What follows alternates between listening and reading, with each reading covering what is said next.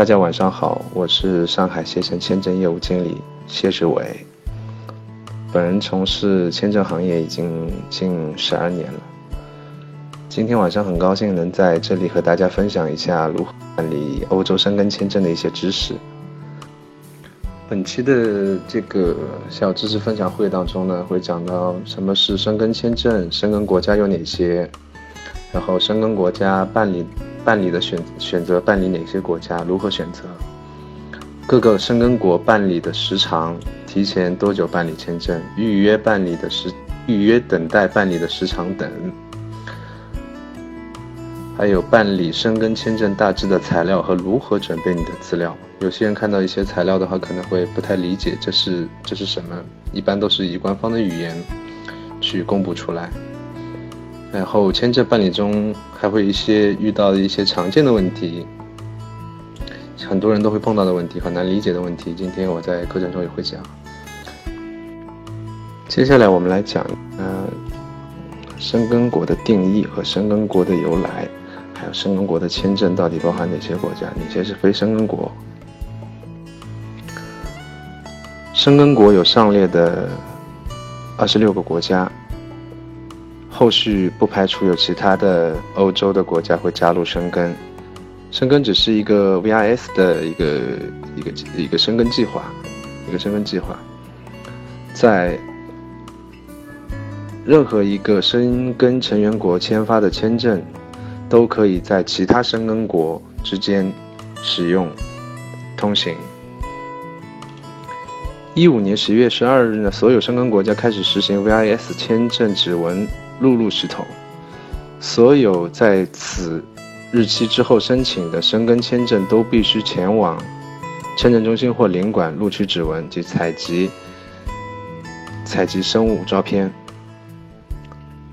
十二周岁以下的儿童可免于录入指纹，或者是有其他一些不方便，或者是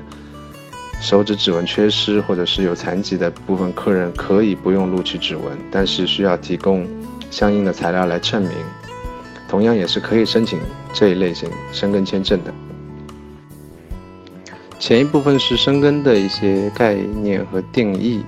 然后接下来我们第二部分讲的是申根办签国家的选择。很多人在在这个申根国家办申根国家签证的这个如何选择哪个国家国家办理，这个有点头疼。有些人说说啊哪个国家。比较简单，那我就选择办理那个国家，这是不对的。接下来我要讲的就是这部分，就是如何选择正确的办签。第一种呢，其实很简单，就是如果你行程中包含其他申根国家，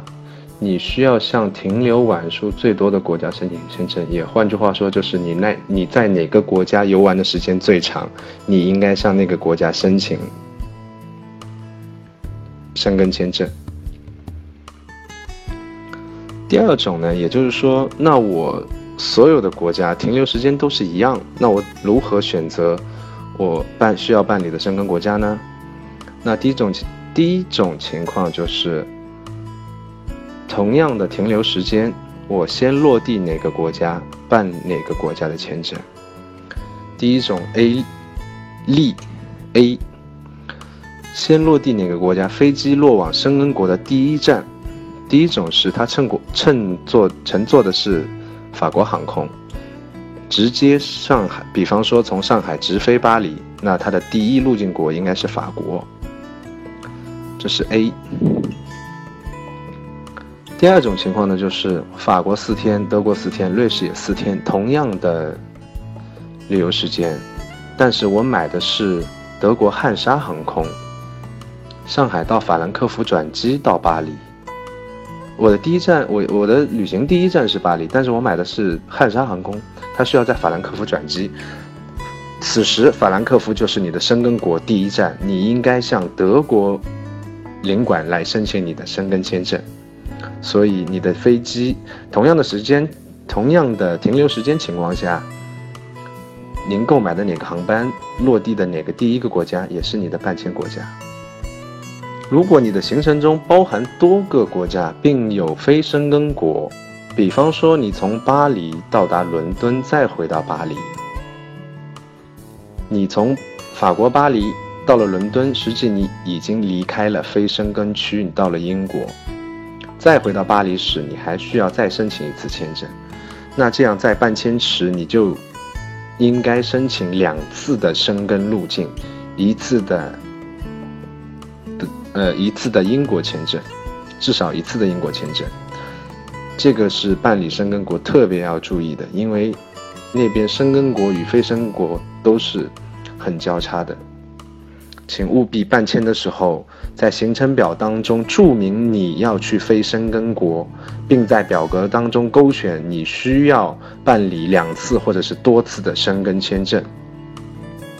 当然，申根国附近呢也有一些非申根国的小国家，比如说摩纳哥、安道尔、梵蒂冈、圣马尼诺。等常见的一些小国家，它这些国家呢是可以持申根签证直接进入，并且没有边防、没有海关，直接比如说从法国南部，呃普罗旺斯那边直接到摩纳哥，开车进去就行了，走进去也行，火车大巴进去直接通行，没有海关检查你的签证。所以呢，在这部分去到这些国家的时候，可以一次签证也可以使用。梵蒂冈就是罗马，在罗马在罗马城市当中的一个小国家，可以直接走过去。同样，一些即将加入申根区的一些欧洲国家，他们也这些国家他们也允许持有申根签证的客人前往以下一些国家。我贴在群里面。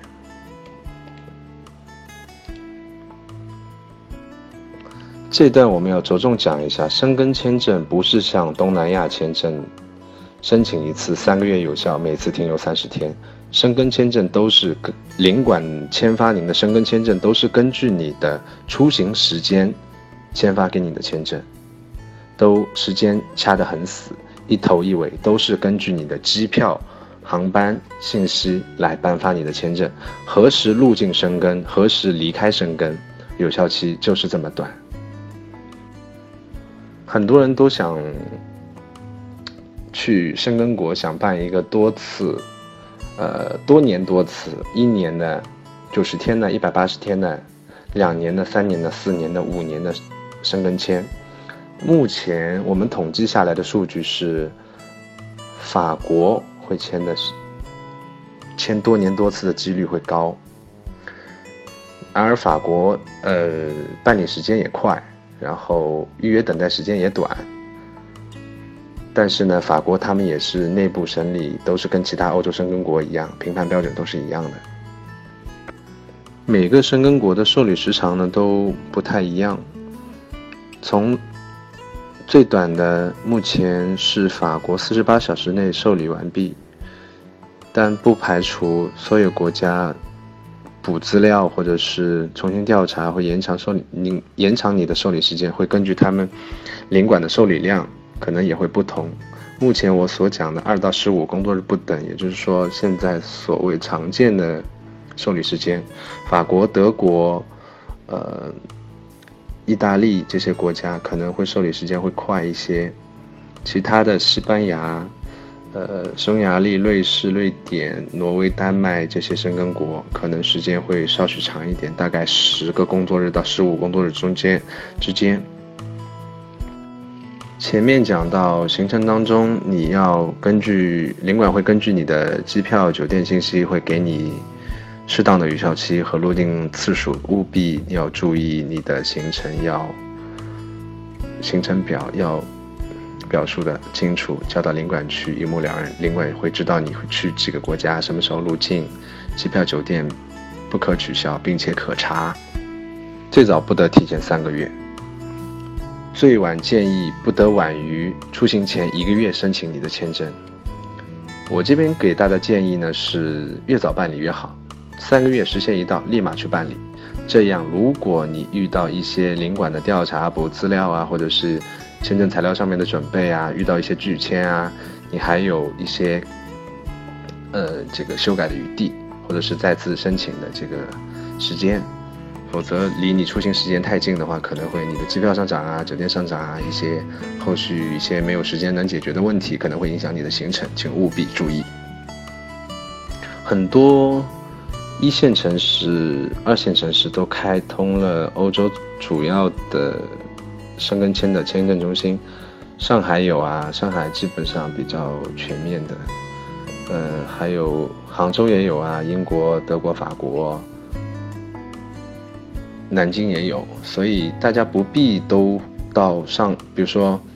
江浙的客人也不一定到上海来按指纹交材料，你也可以就近去提交你的签证申请按指纹。欧洲签证到达这个五月起到七月份都是算是一个旺季，领馆的受理量会增加，受理时长会延长。呃，受理时长延长就代表每天领馆的受理量是有一定的，所以它要合理的分配。这样的话，你当你办签时开始预约代办人，或者是你自己开始申请的时候，领馆或签证中心会给你一个合理的面试时间。这个时间在旺季的时候会比较时间会比较靠后，比方说现在的法国或者是德国，差不多已经预约到了五月初。那这样的话，你的出签时间可能会是在五月十号左右，请务必注意领馆的受理时长和预约等待时长。